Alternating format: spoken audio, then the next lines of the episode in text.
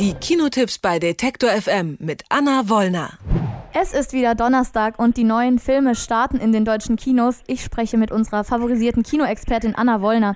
In dieser Woche wird es actionreich mit The Equalizer 2 und wir tauchen in die Hamburger Clubszene ab. Hallo Anna.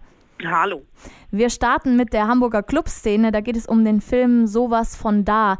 Der ist auf einem Roman basiert von Tino Hamekamp über einen Hamburger Club. Und äh, der Regisseur Jakob Lass, der hat schon einige Impro-Filme gemacht. Ich erinnere mich zum Beispiel an Tiger Girl, den fand ich persönlich sehr cool. Jetzt also die erste improvisierte Romanverfilmung. Impro, das heißt, es gibt kein ausformuliertes Drehbuch. Die Schauspieler werden in reale Situationen mit teilweise Laiendarstellern gesteckt. Hat diese Art des Filmemachens als Romanverfilmung für Lass funktioniert? Äh, ja, also nicht nur für Lars, sondern auch äh, für mich beim Gucken, denn es gelingt ihm tatsächlich, dieses Gefühl des Romans ähm, auf die Leinwand zu bringen. Er hat seinen Darstellern lediglich das Gerüst der Handlung zur Verfügung gestellt.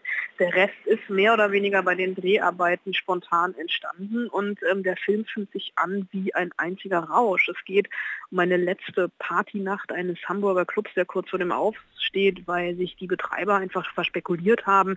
Einer, Oscar, die Hauptfigur, hat dann auch noch Geld bei einem zwielichtigen, dubiosen äh, ja, Geschäftsmann geliehen, dass er, oder er Geschäftsmann würde ich an dieser Stelle in Anführungsstrichen setzen, äh, eher Gangster, dass der mit Zinsen zurückhaben will. Sie sind pleite, sie wissen, das ist eigentlich der letzte Abend und äh, sie tauchen ab oder der Film taucht ab in dieses Gewühl des Clubs mit einem Techno-Sound unterlegt und er beobachtet die Leute eigentlich beim Party machen und deswegen ist der Film äh, eigentlich ja wie so ein einziger improvisierter Rausch oder fühlt sich anders gesagt an, auch wie eine durchgemachte Partynacht.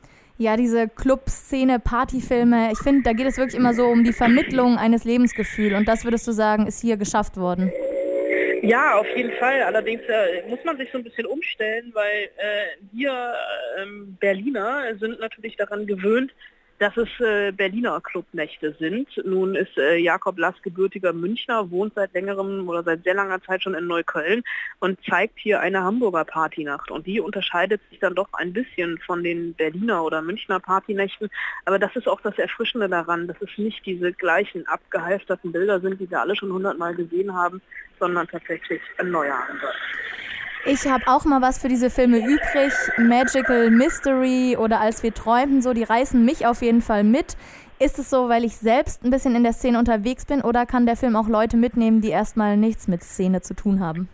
Eine gewisse Affinität sollte man schon haben, aber der Film schafft es trotzdem, dass sich dieses Clubgefühl auch überträgt, wenn man weder das Buch kennt, noch wenn man äh, regelmäßig in Clubs unterwegs ist. Ich bin es auch nicht und habe mich in den Film trotzdem zu Hause gefühlt. Also sowas von da eine Romanverfilmung, die von Anna auf jeden Fall empfohlen wird. The Equalizer 2 ist unser nächster Film. Dort spielt Denzel Washington einen Ex-CIA-Agenten mit dem Namen Robert McCall. Es gab einen ersten Film. Was ist denn der Unterschied inhaltlich zum, jetzt zum zweiten?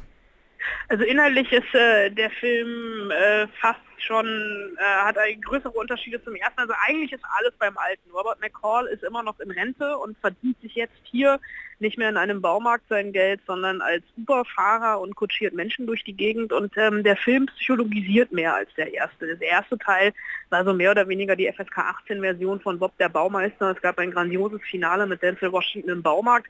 Äh, seitdem kann ich nicht mehr wirklich äh, dort irgendwas äh, kaufen oder mir angucken, ohne diesen Film vor Augen zu haben. Also vielleicht so die, die männliche Variante zu Fifty Shades of Grey.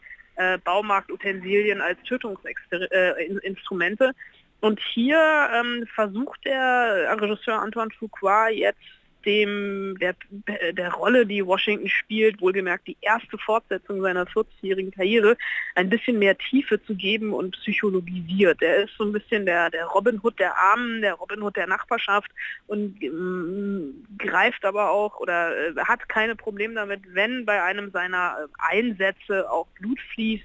Direkt am Anfang rettet er ein Mädchen aus der Türkei, dann rächt er sich für ein Vergewaltigungsopfer an den Tätern und hat 26,9 Sekunden Zeit oder nimmt sich 26,9 Sekunden, um mit einer Kreditkarte vier Typen auszuschalten. Und der eigentliche Fall ist dann aber der Mord an seiner ehemaligen Chefin, die bei einem Einsatz in, in Brüssel ums Leben kommt, an der relativ schnell rausfindet, dass da eine etwas größere, größere Verschwörung hintersteckt.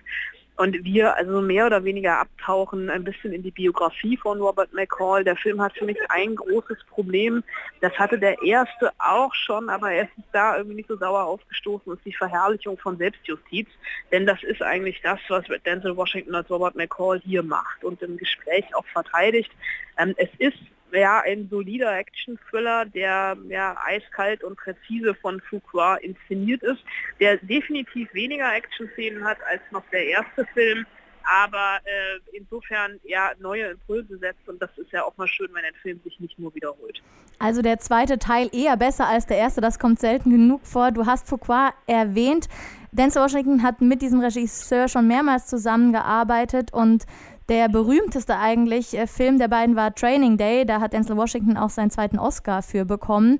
Kommt Equalizer 2 denn an Training Day heran? Für alle Nein, Fans? nee, definitiv nicht. Das ist eher so, äh, ja, es ist so ein Genre-Versatzstück, äh, Equalizer 2, bei dem man merkt, dass Denzel Washington sich vor allem hat überreden lassen, weil die Fans im zweiten Teil gefordert haben. Das Drehbuch, ja, für ihn ansatzweise stimmte, darüber kann man sich sicherlich streiten, aber am Ende er mit seinen 63, 64 Jahren natürlich auch nur noch ja, an einer Hand abzählen kann, wie oft er noch Actionstar oder in Actionrollen besetzt werden. Mit Fuqua verbindet ihn eine lange Freundschaft. Insofern war das, glaube ich, hier tatsächlich auch so ein Freundschaftsdienst. Was du auch angedeutet hast, wirft so ein bisschen moralische Frage auf, weil was dort vertreten wird, ist eigentlich die Idee eines guten Killers. Kann man das so bringen überhaupt? Ja, das zeigt die Kinogeschichte ja. Das ist ja der verschiedene Ansätze. Aber der in dem Film hier ist es für mich so ein bisschen unreflektiert und deswegen ja so, so, so ein Stück weit ähm, haltungslos und deswegen verschenkt. Der Charakter von Denzel Washington, der ist literarisch ja sehr bewandert und gibt ähm, diesem jugendlichen Jungen, den er moralisch leitet, zum Beispiel auch ein Exemplar von Taylor Hasey Coates Zwischen mir und der Welt. Und einem Review vom Tagesspiegel habe ich gelesen, nach dem Schauen dieses Films, da will man Mitglied in Robert McCalls Buchclub werden, mehr als seiner Vision einer besseren Welt zu folgen. Würdest du das so unterschreiben? Gute Frage. Also äh, Kino und Literatur schließen sich ja erstmal nicht aus. Vielleicht kann man es ergänzen.